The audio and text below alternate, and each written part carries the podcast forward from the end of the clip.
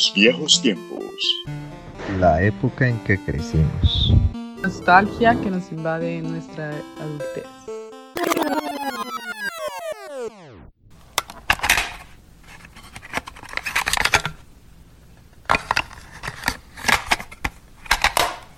Reminiscencias, Bitácora 1, Los viejos tiempos.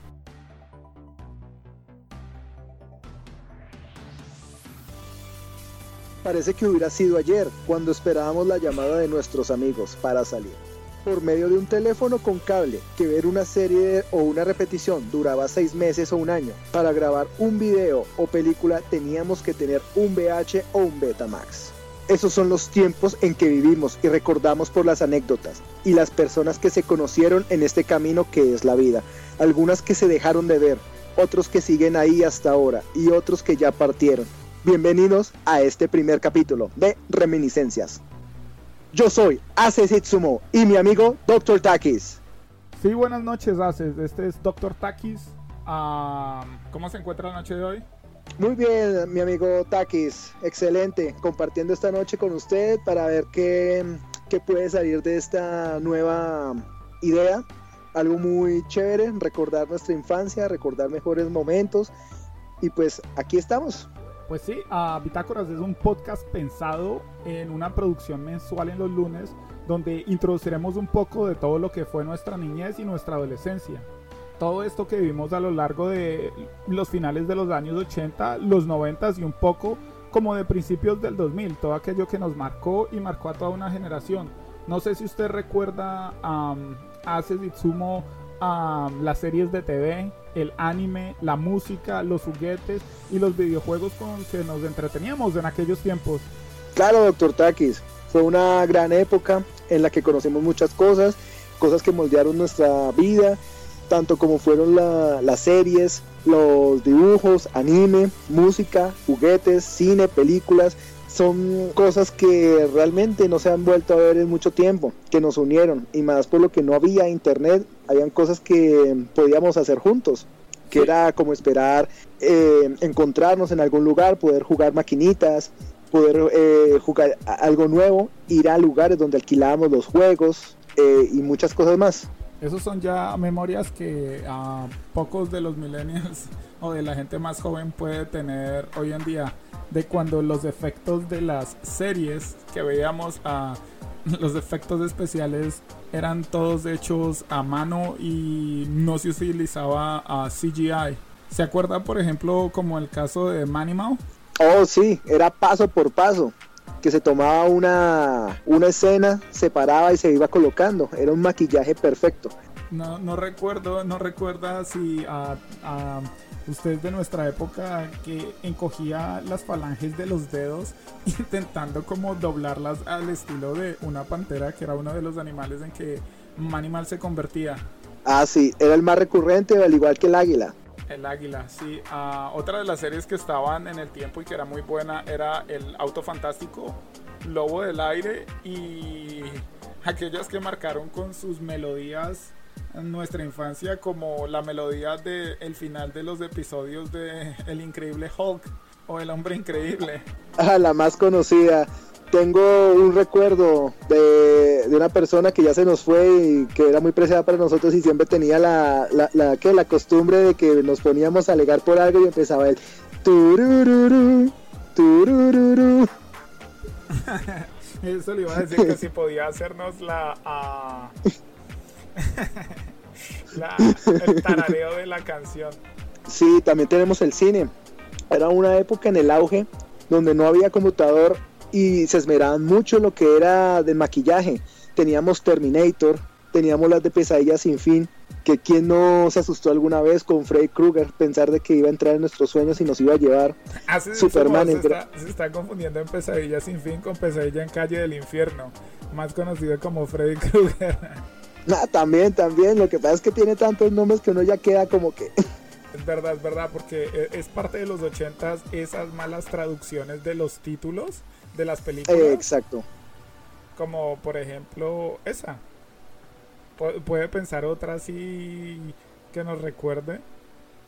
El- ah, Teníamos, Pues el más, el más, el más común y lo voy a hacer con una serie de antes, ah, Los Magníficos, que era el, el- el Eh. equipo A, el equipo A en inglés. el- exactamente, son cosas que sí, no sé por qué lo harían, si por presupuesto o, o para que quedara más sonante, pero Sí, yo Eran supongo una que era muy- para que quedara más sonante, como esa película de Double Jeopardy, ah, ok, juego doble. No vendería tanto en las salas de cine con un título así, entonces inventaban títulos más atrayentes para la audiencia latina. Sí, como mi pobre angelito, Home Alone, Ah, buen, buen ejemplo, no lo recordaba, no lo recordaba. Bueno, pero sí, son, ah, Arma Mortal, Lethal Weapon, sí fue ah, bien traducido. No sé qué otras películas. Bueno, la verdad, si vemos ahora en el cine, están haciendo el remake de muchas películas de aquellos tiempos. sí, es verdad, sino que no tienen como esa esencia de que se hacía como con ese cariño, con se esmeraban más. Ahora ya todo lo, lo reducen a un CGI, o, obviamente tiene una calidad enorme, pero en ese tiempo ver el esfuerzo que se hacía y que cuando éramos niños no se notaba. Sí, ¿sabe cuál es, sabe cuál es un poco mi teoría sobre por qué tenemos tanto como am, nostalgia y vemos estos efectos especiales con tanto cariño? Pues Cuéntame, doctor Tak. Mi, mi teoría es muy sencilla, la verdad es que como eh, no tenía, no se tenía tanto acceso a al, ¿cómo decirlo? No se tenía tanto acceso a, a este tipo de tecnologías o a este tipo de efectos tan grandes como lo es a Netflix. Entonces al ser un poco más limitado todavía había espacio para que uno se sorprendiera con pequeñas cosas que hicieran o con esos Yeah, that's right. o con esos efectos. Pero bueno, superando el cine y las series, vamos a lo que tal vez es uno de los fuertes más grandes en su ah, en su vida, en su vocación. Así sumo, usted es un excelente dibujante y es un dedicado a los videojuegos. Entonces mezcla su pasión de la cultura japonesa con el anime y los videojuegos. ¿Qué nos puede contar acerca de estos videojuegos que nos vieron crecer y del anime que nos educó? Pues bueno, todo pues más que todo también se remonta a la infancia de todos, ¿no? Que comenzamos, di- digamos, jugando en algo, en alguna consola que llegaba a nuestra casa. En mi caso a mí me llegó por primera vez fue un, un 2600 que alguna vez compró mi hermano.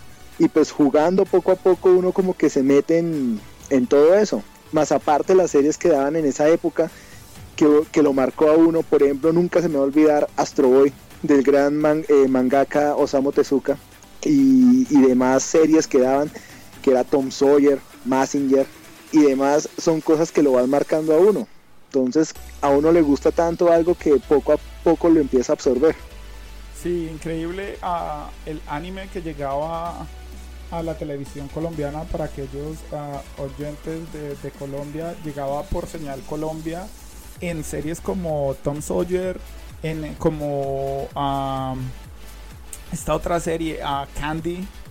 Candy, que era más que todo, pues, eh, de- no, después de muchos años me enteré que fu- fue ganadora de muchos premios, porque no solo era un anime, sino alcanzó a tener una gran historia y por como tal, como novela, ganó premios. Y pues ya más centrado en los 90 tuvimos series ah, como Supercampeones, en España conocidos como Oliver y Benji. Oliver y Benji, ah, eso es. Y ah, el nombre en japonés, ah, por favor, usted ah, hace Captain Subasa, Captain Tsubasa. Capitán Subasa. Sí, cómo no decir con la euforia que tiene hoy en día Dragon Ball Super, decir que Dragon Ball viene de nuestra época. Exactamente cuando realmente valía algo, porque ya llegó a un punto que ya no es como decir un Minecraft. Sí, la verdad, sí. am, yo Sí. le voy a decir algo y le voy a, a confesar acá entre nos que ah, mi Dragon Ball favorito fue el Dragon Ball del principio, cuando Goku todavía era un niño y no se centraba tanto en los combates y en las peleas, sino un poco más en la historia y como en la comedia alrededor de conseguir las esferas del dragón. Ah, ok. A mí Dragon Ball me emocionó mucho porque cuando lo conocí, lo conocí fue por medio de una revista que era de videojuegos. Vi el diseño y desde que vi ese diseño para mí fue lo mejor. Y ese diseño que yo vi no fue precisamente el de niño, sino ya cuando era grande. Ver todo eso, ver todo lo que llevaba detrás, veía los diseños y veía como ese misticismo de que uno era mono y el otro era negro, entonces uno no sabía si era hermano, era el papá, era uno no sabía absolutamente nada. No, acceder a la información era totalmente terrible porque todavía teníamos aquellos modems de dial-up. Eh, exactamente. No, los ruidos y digamos para conectarse. que exact- exactamente, pero digamos que en esa época nosotros ni siquiera conocíamos que era el internet, porque cuando yo lo conocí era el año 93. Entonces, uno no sabía absolutamente nada y ya digamos que cuando empezamos a conocerlo fue en el año 98, larguitos. Bueno, la verdad, Entonces ya- ah, la verdad, ah, voy a decirlo y a confesarlo, yo tuve mi acercamiento a Dragon Ball Z a través de la televisión peruana, los canales peruanos la presentaron mucho antes que la televisión colombiana. Diría yo que alrededor del 96, si no me equivoco. Eh, no, Perú eh, llegó a tener Dragon Ball como tal eh, en el 95, pero Dragon Ball, Dragon Ball. Pero digamos, nadie, nadie se metió tanto en Dragon Ball porque no, lo, no, no sabían que era Z. O sea, no sabían que iba a ser el Z. Entonces no tuvo como ese auge. Hasta que de pronto estalló. Que fue en el año 97 aproximado. Cuando los canales argentinos Magic empezaron a dar Dragon Ball Z como tal y Canal 5. Usted acaba de hacer recordar uno de los canales más importantes de mi infancia, eh, de nuestra audiencia argentina, Magic Kid. Y a- Algo grande y para los chicos. y a nivel latinoamericano. Fíjate que yo tenía unos videos que gracias y cortesía de Dr. Takis tengo en mi poder y que alcancé a colocar en mi canal. Mucha gente alcanzó a recordar porque fue un gran canal donde dieron Caballeros del Zodiaco, dieron Slam. Dunk, Oh, dieron Dragon Ball, entre otras muchas cosas. Y no olvidemos el original Pokémon con los 150 Pokémones principales, una euforia que nos Dude. invadió a todos. Exactamente. Yo lo conocí por primera vez. Pokémon fue en el año 90, finales del 98, cuando tuve un canal que se llamaba TVN. Era en inglés y lo vi por primera vez. Ya después, cuando todavía existía la parabólica que cogía Norteamérica, tuve el, w, el WB Kids del Warner Brothers. Oh, wow. Eso es mucho antes de que yo hubiera conocido Pokémon. Tengo que confesarlo que creo que lo conocí con Cartoon Network, creo. En- alrededor del 98, diría yo. Cuando nosotros tuvimos el placer de, conocernos en el año 99, creo que ya lo conocía. Y en ese año fue cuando nos acercamos más porque empezamos a conseguir los juegos. Me Remember that time? Sí, me recuerdo, recuerdo mucho que ah, hay una tradición en nuestro país, Colombia, no sé si tal vez lo haya en otros países de ah, Sudamérica, por favor comenten, díganos si esta es la tradición existe del amigo secreto, que se reparten nombres a escondidas dentro de gente de un salón y se da un regalo sorpresa que uno no se espera y yo esperaba que me dieran una pokebola de para atrapar un Pikachu. El Pikachu. Ajá. ¿Qué otros animes podemos así recordar rápidamente de la época? Bueno, comenzamos. Tenemos de los años 90 eh, uno que fue mi favorito, aunque era muy bichojo, que era la de, una de las denominaciones de las categorías de anime, que era Magic Knights of Rare Earth, las guerreras mágicas, como se conoció acá en. Latinoamérica. Tengo que admitir que soy un ignorante de las guerreras mágicas. Sé que ah, lo daban por Magic Kids, pero no sé por qué la- las ignoré. No es machismo. Digamos, no es machismo, eh, pero las ignoré. Lo que pasa es que veníamos de una época donde dieron una serie, que eso sí, para que nunca me gustó, que se llamaba Sailor Moon. Oh, no, Sailor ya- Moon la vi. Estaba como enamorado nosotros- de cuando Serena daba la vuelta y quedaba desnuda mientras se convertía en, en el nombre de la luna.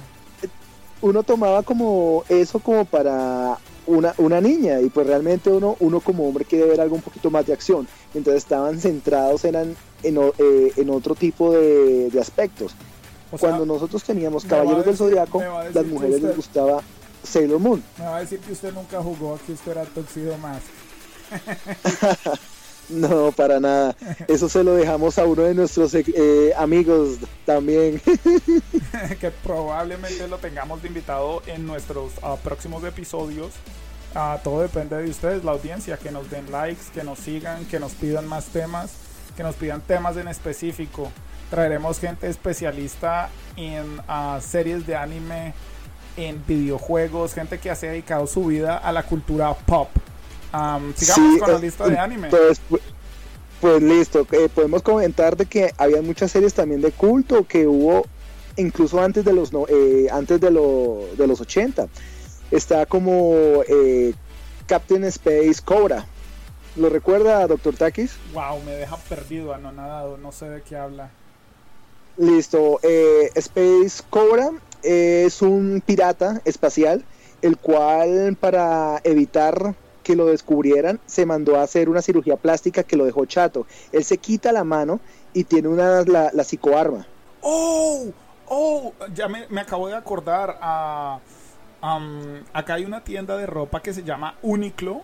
Uniqlo es una tienda coreana y la, el mes pasado sacó la conmemoración de los 50 años de la Shonen y tienen, una camiseta de Captain Cobra y está disparando hacia el aire con el brazo que usted acaba de nombrar. La psicoarma. Ese fue uno de los tantos que habían, eh, como decir eh, de Hokuto, Hokuto no Ken, Fist of the North Star, que fue uno de los grandes iconos de los 80 en la parte japonesa y también en Europa. En Europa lo que fue el anime eh, tiene una gran Qué pena interrumpir. Tranquilo, doctor Takis. Son espasmos. Eh, en Europa tiene una, eh, tuvo una gran acogida, muchas series en lo que fue dependiendo los lugares. Tenemos esa parte, como también tenemos el City Hunter. Oh, wow, City Hunter. Mm, City Hunter fue una serie tan popular porque su creador eh, tuvo un reconocimiento muy grande porque antes de sacar City Hunter sacó una serie que se llamaba Cat's Eye. Cat's Eye Cat's Eye. Eh, su diseño estilizado y distinto a los demás lo llevó a ser muy reconocido. Entonces, ya teniendo eso, tuvo las bases de City Hunter, que fue una gran serie. E incluso Jackie Chan hizo una película. Me lo robó de la cabeza. Esa es la, pues, spoilers para todos los que no han visto City Hunter, una película. Eh, ¿Lo recuerda más o menos de qué año? Eh, City Hunter fue aproximadamente del año 83 87. Eh, bueno, si no han visto City Hunter, tiene una escena ah, épica, spoilers, donde Jackie Chan pelea contra uno de sus enemigos uh, expedidos por un golpe. Cada uno cae en una máquina de Street Fighter y Jackie Chan sale vestido como Chun-Li y su enemigo como, como Ken. Escena épica de las películas de las artes marciales de los 80s y los 90s, que también son muy propias de nuestra época. Eh, exacto, digamos que para volviendo a retomar el tema de, los canales peruanos, eh, eh, Perú se, se, caracterizó por tener siempre películas frescas. Y toda esa época habían tres canales. Cuando usted, dice, cuando, usted dice películas frescas son las del cine picante. podríamos ya tomarlas para después, porque frescas eran 10 de la noche y eran las mismas películas de los años 80. Bueno, qué pena interrumpirlo siempre con mis espasmos. Continúe, haces, Itsumo. Listo, teníamos los canales peruanos que al tener tanta mm, eh, tanta libertad por el asunto tal vez por su presidente que era japonés, tuvimos muchas series, tuvimos muchas películas y todo era demasiado nuevo. Nosotros tuvimos todas las series dobladas latino y que eran muy buena calidad. Tuvimos una de las mejores series de comedia de todos los tiempos que se llama Married with Children. Oh, excelente, era una de las favoritas de mi padre con uh, Al Bundy, pero la ah. verdad tengo que confesar que yo lo veía era a través de un canal que se llamaba Sunny Entertainment Television. Pero no hace mucho, mientras cuando en la, en la época que yo lo viví, yo tenía más o menos unos 13 años, teníamos el combo de amigos que lo veíamos a las 11 de la noche, tal vez porque como era un poco, eh, ¿qué? Pues no era un humor tampoco tan pesado, pero pues tenía sus cosas, lo daban más o menos a esa hora. Bueno, lo daban en un canal que se llamaba Panamericana. si alguien viera esa serie hoy en día, la marcaría la retacharía de una serie machista en contra de la, del feminismo, le encontrarían miles de defectos y de cosas que uno no debería buscarse. Pero para el tiempo en que salió era bastante graciosa.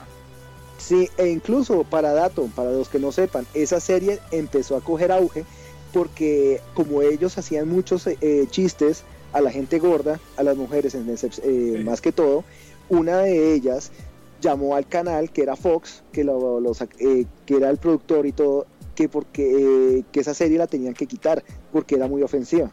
Y uno de los de la gente le dijo, pues señora, eh, cambie de canal. Sí, lastimosamente es una de aquellas grandes series de la historia que nunca tuvo un capítulo final. Pues no un capítulo final, sino un capítulo donde explicaran el final de la familia Bundy o de la vecina o de la vecina Marcy. Tan solo fue cancelada. Sin tener como exactamente. Estaba en su mejor época. Llevaba apenas como 10 años, creo que era 10 años y ¡pum! a la nada. Había hasta muerto, creo que el perro principal, no me recuerdo el nombre. Ah, ok. Eh, devorador. Oh, Devorador era en español. En Devorador en, español era Bud. Oh, oh yeah, era Bud, yeah. Digo, Buck, Buck, Buck. Buck, porque Bud era el hijo. sí. ¿Qué más podemos recordar de estas series de, de los noventas, además de las buenas temporadas de Los Simpsons? Digamos que fue una buena época donde no había tanta censura. Teníamos cosas que nos marcaron, por ejemplo, eh, venía una serie que fue grande hasta finales de los 90 que se llamaba Beavis and Butthead. Oh, trataron, trataron de revivirla no hace mucho, pero algo que ya tiene tanto tiempo muerto, eh, cuando lo reviven ya no es lo mismo, y más porque la época no es igual. La cultura cambia, usted tiene la razón, le iba a decir, era otro estilo de MTV, era un MTV dedicado al grunge, a la música rock, al criticismo y sobre todo más que todo a la música y no tanto a los programas de reality. Así es. Como cuando salió el conocido M2, MTV2, porque era ya solo videos y era videos un poco más, digámoslo, arte. Oh, no, la verdad no lo, no lo recuerdo, pero sí recuerdo. MTV sacaron MTV, eh, yo tuve mucho MTV2, cuando, eh, y era un canal, digamos, de, o sea, era solo música, eran videos y era videos dedicados ya a nivel mundial. Sacaban videos tanto de franceses, eh, ingleses, estadounidenses, donde se yo por ejemplo conocí ahí una de, la, de los grupos que me gusta ahora mucho que se llama Air. Pensé que me iba a decir que ahí conoció al famoso Jordi. ¿Se acuerda de Jordi, el niño francés que cantaba? Popo sí, popo sa, popo sí, sí. Alisa, Alita Pinamua. Yo no iba a recordar esos One Hit Wonders. O, al viejo, o a, los viejos lo comía. Lo comía. Ah, sé que no tenemos voz de cantantes, pero por favor, cántenos un parrafito. Deleítenos. No, no, eso no lo cantaría yo, pero eh, fue algo muy pegajoso en el, en el año 93. Rica arena, mueve lo que tiene arena. sacúdelo, sacúdelo que tiene arena. Sí, fueron muchas cosas que realmente pegaron a nivel eh, nacional e internacional. Sí, como diría uno de los representantes de Colombia, a Jorge Barón. E internacional. También tuvimos un poco de lo, de lo nuestro, muy suramericano. Laura en América, Sí, tuvimos, lamentablemente no es la gran representante latinoamericana, pero se volvió algo eh, popular. Si hubiera salido en esta época sería memes todos los días. con su carrito sandichero. ¿Puede más o menos ah, recordar cuál fue el año exacto en que salió Laura en América? Digamos, Laura en América, eso fue como en el 2000 pero esa señora como tal llegó a la televisión peruana porque recordemos que era peruana, llegó en el aproximado como del año 97. Ella venía tratando de copiar a talk shows de antes, la, famosa Cristina. Como Cristina Saraguegui, que era de la canal Univisión, que pues todavía existe, pero pues ya es otro otro tema. Y creo, pero no estoy seguro, tal vez lo podremos hablar en uno de nuestros episodios especiales sobre realities y talk show del tiempo, porque nosotros también vivimos el principio de los realities.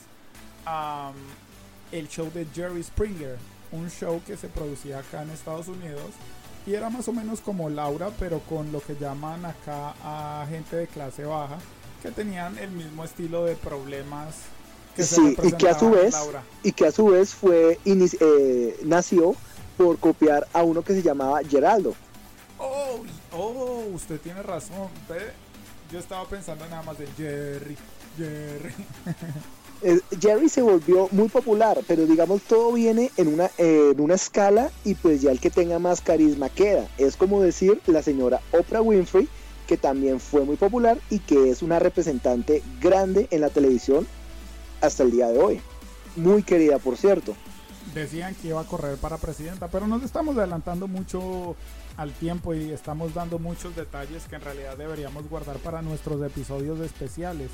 Ah, saltemos a una de las ah, categorías también de la cual puedo decir los dos somos especialistas, pues hemos gastado miles, cientos, más de miles de horas ah, pegados a nuestras consolas de videojuegos.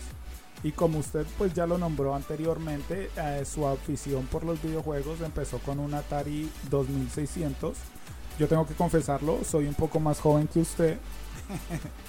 y eh, yo no empecé sino con un Atari que mi padre me traje, no era un Atari, era un, todos llamaban Atari a cualquier sistema o cualquier consola de videojuegos. El que yo tenía. Se lo debemos a nuestros padres. el que yo tenía se llamaba Nichiman el Nichiman, versión japonesa de un aparato que nadie conocía, que era muy caro. Sí, mi padre lo compró en una tienda colombiana llamada Panamericana y yo luego sufría porque conseguir los juegos para Nichiman era totalmente difícil, siendo que los de Famicom o Nintendo se conseguían, por decirlo, en cada tienda de nuestras comercio. Eh, recordando, el Nichiman era igualito a un Famicom. Diferencias no sé qué habían, pero los cartuchos eran, se vean igualitos, pero no eran iguales. La verdad le quiero decir que la mascota del Nichiman me gustaba mucho más. Era como un, como un flash, casi como un hombre envuelto en truenos. Y ahí jugué a mi primer Mario Bros. Y mi primer Tortugas Ninja. Ah, ¿quién no recuerda esas Tortugas Ninja? Ah, luego sí pasamos al Nintendo, al Nintendo Classic, que hace poco ah, volvió a lanzar con motivos de nostalgia la Nintendo y ahí pudimos experimentar juegos tan épicos como Duck Hunt. El Duck Hunt. Tal cual. Ah, ¿Cuál otro podríamos recordar del, del NES, de la época del NES? ¿El Circus Circus? Eh, es Circus Charlie. Era Circus Charlie. Yo no sé por qué siempre lo llamo Circus Circus. Sí. Pues digamos, vamos a remontarnos entonces un poco a la época de los 90. Eh, era una época bonita. Eh, los amigos nos llamábamos por teléfono o salíamos por la ventana, tiramos la piedrita y nos llamábamos. El Alzheimer lo está afectando así como eso ya fue lo que hablamos al principio. No, sí, sino que hay cosas que de pronto no, o sea, lo de la piedrita. sí, sí, sí. Que uno salía y llamaba, sí.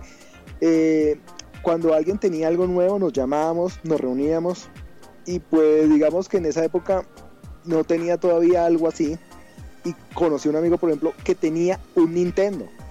No era Famicom, sino Nintendo. Al ver eso, tenía sus cartuchos que no se conocían casi, que venían con 20 juegos y entre ellos estaba ese Circus Charlie. Juego muy bueno.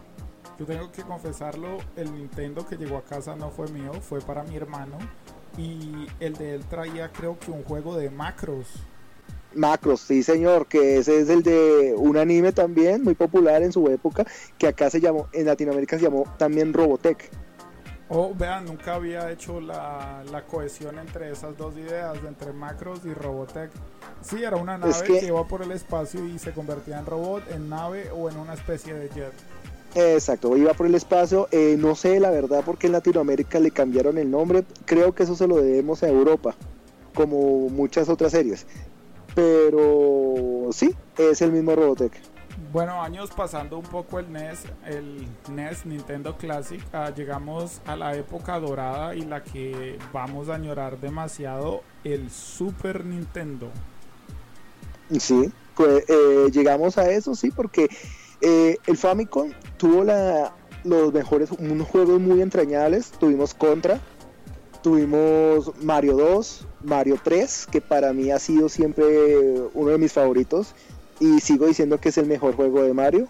Eh, y ya de ahí el salto fue muy grande porque conocimos eh, la gran capacidad gráfica que tenía, aunque Sega llevaba años luz a Nintendo en cuanto a gráfico, pero Nintendo tenía ese, ese don de divertir.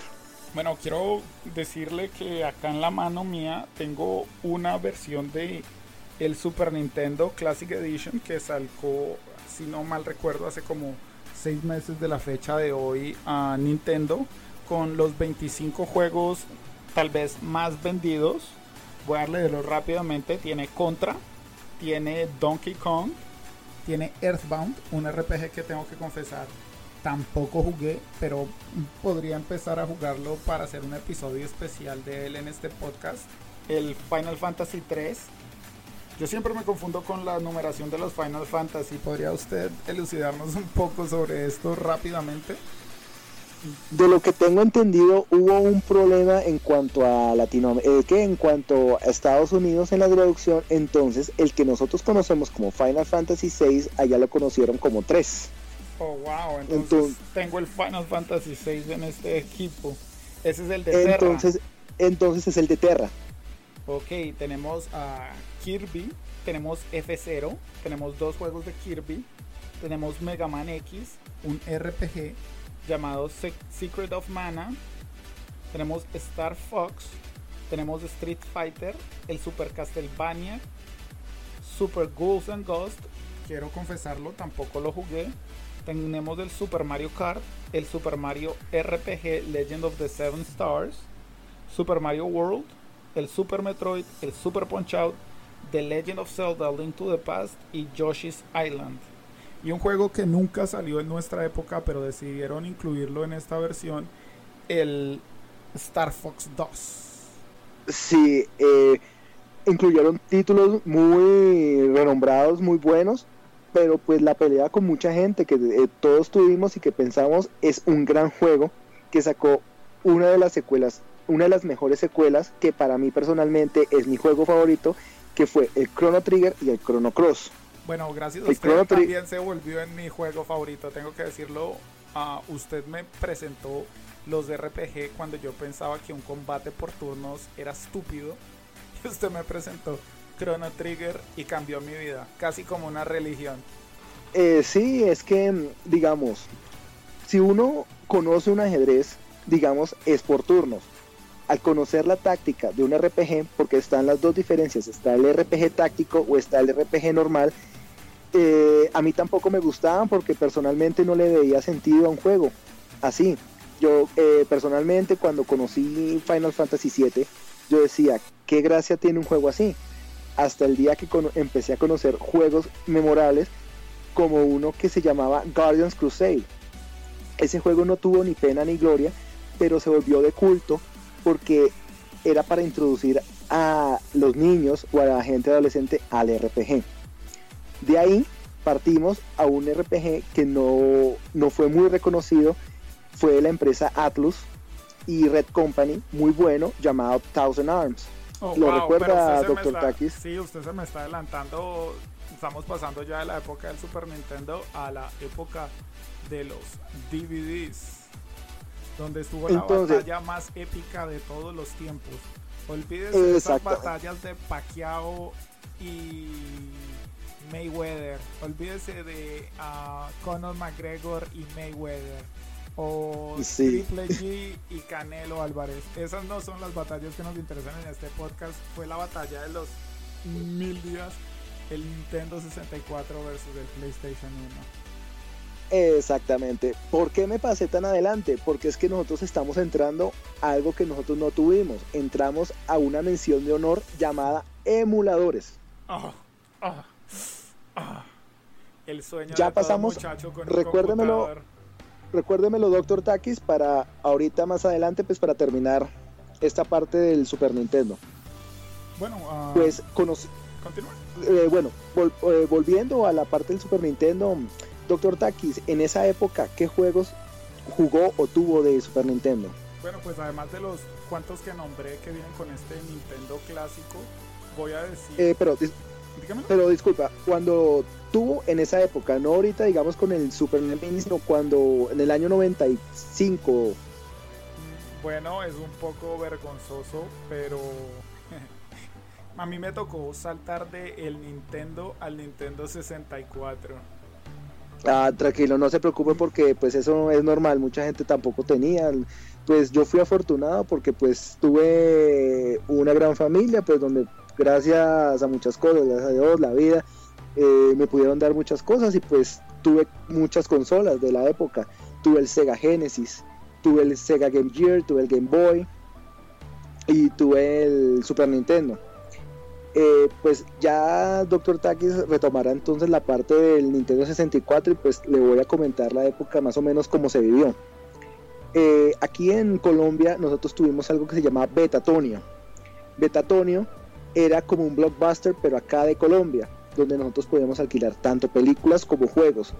Los juegos que no podíamos comprar, puesto que eran muy caros en ese tiempo, costaban 60 mil pesos, que en la época eh, a, a dólares vendrían a haber sido como eh, eh, ¿cuánto? Aproximado como 40 50 dólares entonces esa- era algo demasiado caro pero pues en esa época sí entonces en esa época pues había un gran ah, había abundancia en Colombia entonces podíamos darnos ciertas personas el lujo de comprar esos juegos yo conocí Mortal Kombat 2 Mortal Kombat 1 y Street Fighter Wow, Doctor Takis yo conoció tenía- en esa época Street Fighter, el 2 Turbo, que fue el que Sí. ini- inició todo, el combate de peleas. Sí, claro, yo tenía un amigo que se llamaba, le decíamos, el Chato Padilla. Y el Chato tenía el Super Nintendo y tenía el control arcade. No sé si lo, eh, si lo recuerda. El control arcade es aquel que tenía la palanquita y los cuatro botones. Para Y el jugar turbo. como si uno estuviera en un arcade. Y el turbo. Sí, sí, sí, sí. Porque estamos hablando de que el Super Nintendo fue la primera consola en sacar accesorios extras, como la bazooka y el guante de poder. Sí, eh, el Power Glove salió en, para el NES, Oh, wow. Oh, wow. que fue uno de los accesorios más inútiles de la historia porque era muy complicado de manejar y más cuando era con una sola mano. Pero se veía chévere. Y la verdad también había, una, Exactamente. había una serie de Eso- televisión de un muchacho que jugaba Super Nintendo o Nintendo. Y yo no sé cómo se metía al videojuego y tenía la pistola clásica del NES, tenía el Power Glove y estaba junto a aquellos personajes de la Nintendo. Creo Capitán Nintendo. Wow, ¿esa era de producción americana o japonesa? americana, eh, ya que me, me introdujo a eso, yo no conocía mucho sobre esa animación. Yo solo recuerdo ver, haber visto eh, la, la serie de Mario, que salió tanto en persona como en muñecos, todo fue también animación gringa, y The Legend of Zelda, que también salió para, para esa misma serie. Después, años después, eh, bueno, hace no mucho, por ahí unos dos años, encontré en, en internet encontré la serie de Doctor N, eh, digo Capitán N, que es Capitán Nintendo con otros más, y venía la de Super Mario World, la serie. Oh, interesante. Estos son ah, temas a los que les dedicaremos en su tiempo a episodios completos. Por el momento solo estamos ah, nombrando pues las temáticas que vamos a tratar acá en su podcast Reminiscencias en esta bitácora número uno.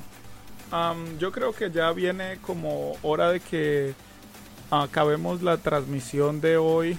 Ah, estimadísimo Ace Itsumo, ¿quisiera usted agregar algo para nuestros oyentes o a nuestros temas? Pues bueno, eh, pues no, más que todo, pues to- tocamos el tema de todo un poco. eh, obviamente, el tem- los temas más largos son entre videojuegos y anime. Pero pues muchas gracias por esta noche, eh, por la gente que nos haya escuchado y por los que nos vayan a escuchar. Eh, si les gusta, pues eh, por favor compartan los videos, ya miramos a ver qué pasará. También tengo un canal que es más o menos sobre eso, donde tengo videos acerca de, de, lo que comentaba, de intros, de propagandas, algunas cosas latinoamericanas o otros de canales colombianos. Em, y pues apóyennos. Si quieren ver una, una segunda parte, de todos modos la vamos a tener. Sí, uh, comenten qué tema les gustaría que profundizáramos. Desde ahora en adelante, hoy fue solo como un salpicón, que en uh, Latinoamérica un salpicón es un una mezcla de frutas en un jugo de fruticas. Es un salpicón de temas donde estamos exponiendo nada más pues los temas en, en general que nos interesan a Setsutsumo a mí y a muchos de la época. Sé que muchos dirán, oh por Dios, ¿dónde dejaron metido una serie como Berserk?